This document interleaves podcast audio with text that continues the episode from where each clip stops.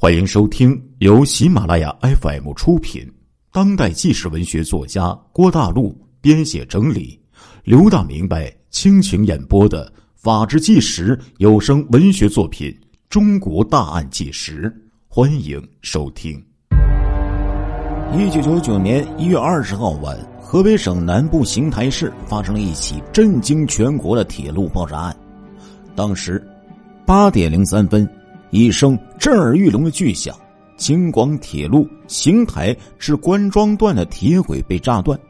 时值春运客流高峰期，运输繁忙的铁路大动脉被中断运行了三小时四十一分，不仅给国家造成巨大经济损失，而且在境外产生极坏的政治影响。上上下下对此案的侦破极为关注。二月十五号，农历除夕。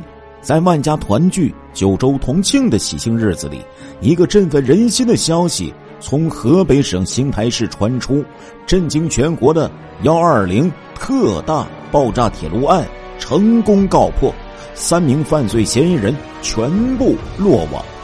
欢迎收听由刘大明白为您讲述的《中国大案纪实》——河北京广铁路李洪新爆炸案。在邢台县，李洪新可谓是个知名人物。他一九七二年高中毕业之后就参加了工作，不久他又凭着自己的聪明才智和机警过人，被调入邢台县公安局当了一名警员。在短短的几年里，他跟着老干警风里来雨里去，侦破了一个又一个刑事案件，受到了组织的信任。不久。即被任命为刑警队的队长。在主持刑警队工作的期间，年富力强的他一边通过自学拿下了大专的文凭，一边将学到的知识运用到了办案工作之中，屡破大案，抓获了一个个为人们所切齿痛恨的罪犯，多次受到上级的表彰奖励。出于对他的信任，组织上提拔他为公安局的。副局长正在仕途上春风得意的李洪新，做着稳坐公安局局长美梦的时候，一九八九年的五月，因工作需要，也是为了进一步培养锻炼他，县委将他调任政法委办公室主任一职。虽是平职任用，但是对野心勃勃的李洪新来说，却是致命一击。在他看来。公安局的局长权力大，牌子硬，实惠多；而政法委办公室主任虽说是一个正局级的职位，但是在这个清水衙门里，仅仅有个好名声，无权无势，只能事事求人，谁又能来求自己办事儿呢？因而，当他接到这个任命通知的时候，心里有一百个不愿意去，但是他又无力扭转。只好强带笑颜，内心泱泱的走马上任了。如果说在其仕途上一帆风顺的时候，他对党的培养还有一丝感激的话，那么此时他对组织上则萌生出了一种无名的不满，祸根亦是由此而种下的。从走上新岗位的那一天开始，他就挖空心思的。考虑着如何早日重新起飞，另谋高就，他找书记、县长托熟人跑关系，费尽了心思，终于在一九九零年十月被任命为邢台县司法局党组书记、局长。那一年呢，他才三十三岁，在全县数百名局级领导中是最年轻的。按理说，李洪新当上了一把手之后。该心满意足了，其实不然。李洪新的心里仍然窝着一口气，在他的眼里，司法局局长一直日常繁琐的事儿不少，实惠和权力却没有多少，比原职强不了多少。按他的年龄和能力，应当担任更重要的职务。特别是不久前县公安局局长被确定为副县级待遇之后。他的心里感觉更加的不平衡了，认为那个职务本来是属于他的，而被领导给剥夺了，因而感到恼怒愤慨。他错误的认为自己之所以被冷落到这个闲职上，主要是向领导进贡的不够所致，由此感到前途渺茫、心灰意冷的他，对仕途感到了失望和厌倦。就在这个时候，昔日的一个朋友找到了他，说道：“红心呐，反正你的官儿也当到头了，再干下去也是这样了。”现在呀，我正在和别人搞铁矿开发，你呀不如入股，赚了钱呐，准保亏待不了你。你是局长，在县里呢是个响当当的人物，有什么麻烦事儿，你替我们活动活动。矿上的事儿呢，不用你操心。李红心一听，心想这个事儿值得干。既然仕途不顺，何不趁机改弦易辙？抓紧点时间挣点钱呢。他知道国家不允许政法干部经商做生意，但是转念一想，这是把股份入在朋友的手里，只要自己和朋友不说，谁能知道呢？即使是被人发现，充其量不过是违纪，以现在的身份也给不上什么处分。主意一定，他当即答应朋友之约，之后。他东借西凑，再加上自己的积蓄，将筹集的数万元入了半矿的股份。在此之后，他受朋友之托，跑有关部门疏通关系，使半矿一事得以顺利发展。然而几年过去了之后，事情的发展完全出乎了他们的预料。由于种种原因所致，朋友办的矿山赔了本儿，他投入的资金。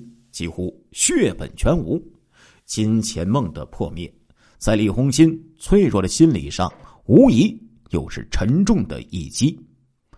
如果说李红心在伤海失意之后，能够认真的反思一下自己，幡然醒悟，振作精神，凭着他的才学和能力，他极有可能会成为一个事业的成功者。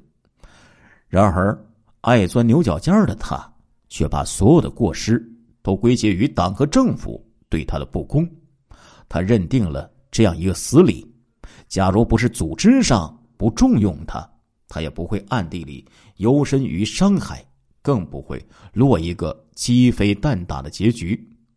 在狭隘思想的支配下，对现实和社会的不满油然而发，一种强烈的报复心理和罪恶的念想慢慢的滋生了起来。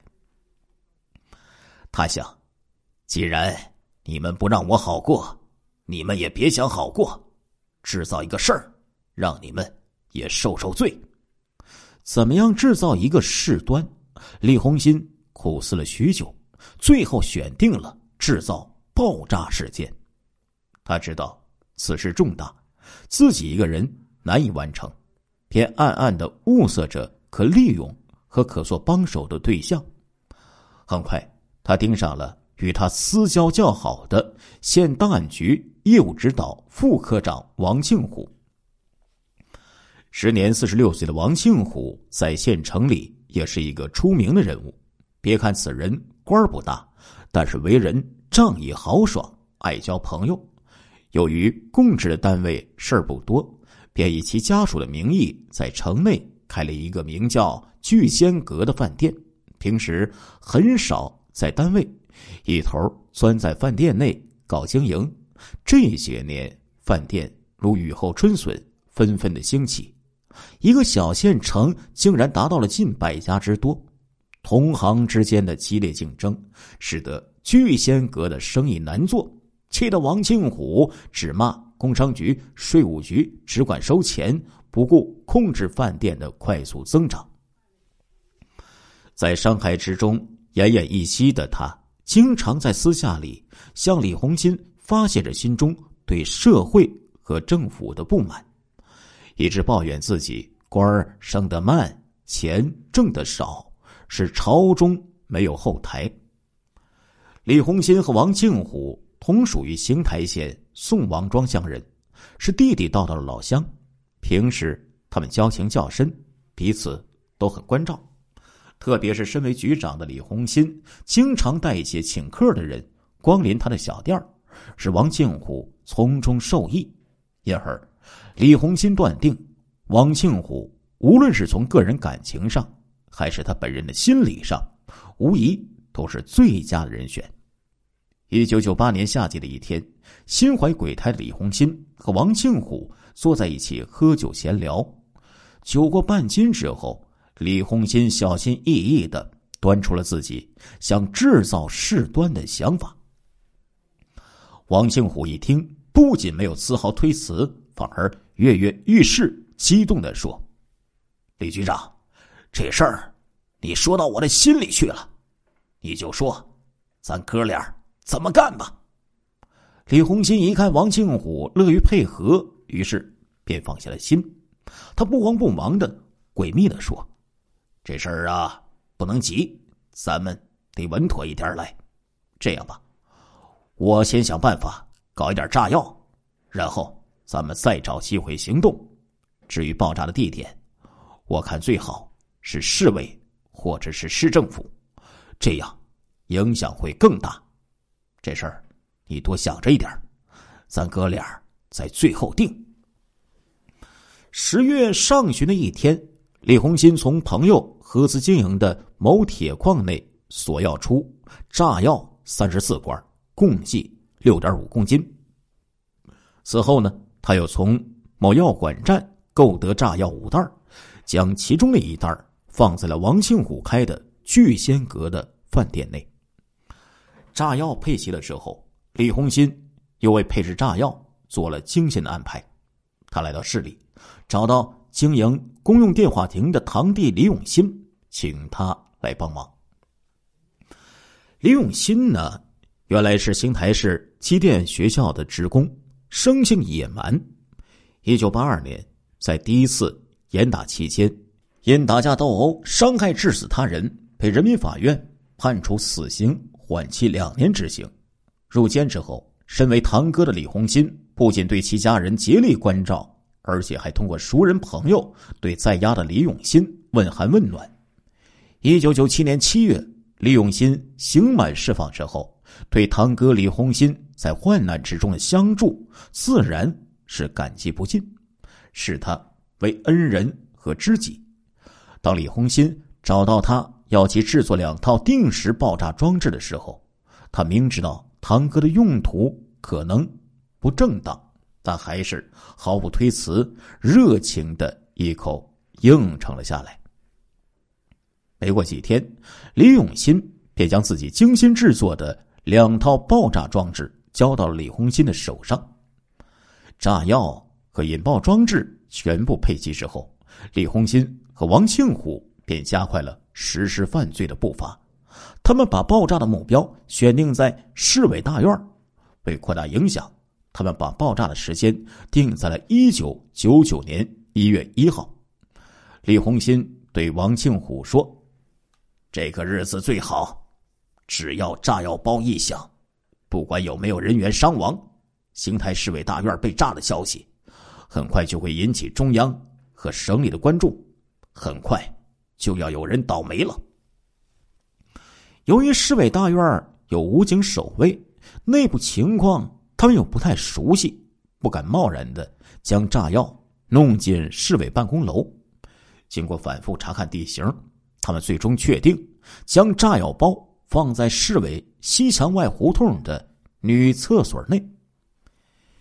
一九九九年一月一号凌晨二时许，李红新、王庆虎两个人驾驶着司法局带有“司法”字样的蓝白道的兴达牌汽车，携带装好。定时装置的炸药包来到邢台市委的西墙外，将引爆时间设定在上午八点四十五分到九点之间，把炸药放在女厕所的便池之后，便匆忙的离开了现场，回家听候喜讯去了。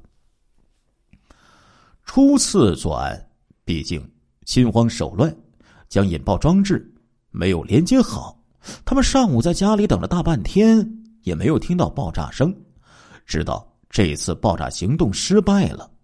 不久，他们听到了公安机关正在对这起未遂爆炸案进行调查时，心里暗暗窃喜。事隔不久，李红新和王庆虎又聚在一起，密谋商议再次实施爆炸事宜。李红新说：“上次没有把市委大墙炸倒，咱们还得继续干。”王庆虎有点胆怯，就说：“现在公安局对上次那件事儿查的正紧，咱们是不是缓一段时间再搞啊？”李红新见到王庆虎想打退堂鼓，便鼓劲儿说道：“怕什么呀？我搞了多少年公安了？凭我的经验，越是在这个时候行动。”越保险，公安局现在的精力是放在破案上，并不会派多少人去警卫市委大院这一点我比你懂。在李红新的煽动之下，王庆虎又来了劲头。两人又商议了一番，决定在一月二十号晚上再次到市委大院实施行动。因为一月二十号，省人大、省政协正在开年度全体会议。在这期间发生爆炸案，中央和省里无疑会更加关注。一月二十号晚上七点钟，李红新再次开着自己的坐骑兴达汽车，和王庆虎携带炸药包来到市委附近，伺机实施犯罪。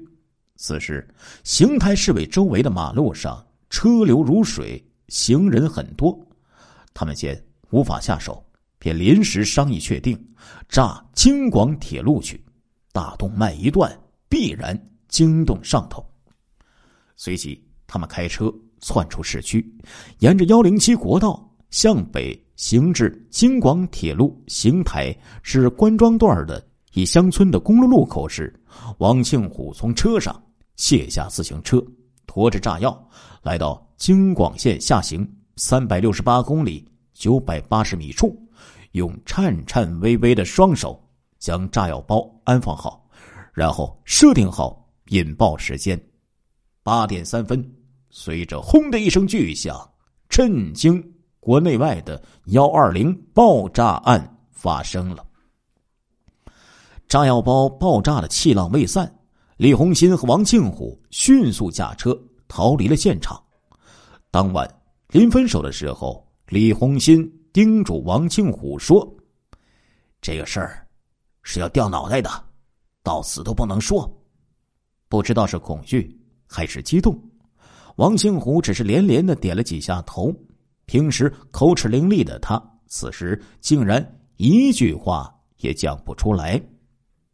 一九九九年二月二十四号，经邢台市人民检察院批准，李红新、王庆虎因涉嫌爆炸罪。破坏交通设施罪，李永新因涉嫌非法制造爆炸物罪被邢台市公安局依法逮捕。亲爱的听众朋友们，这一集的《中国大案纪实》播送完了，感谢您的收听，我们下一集再见。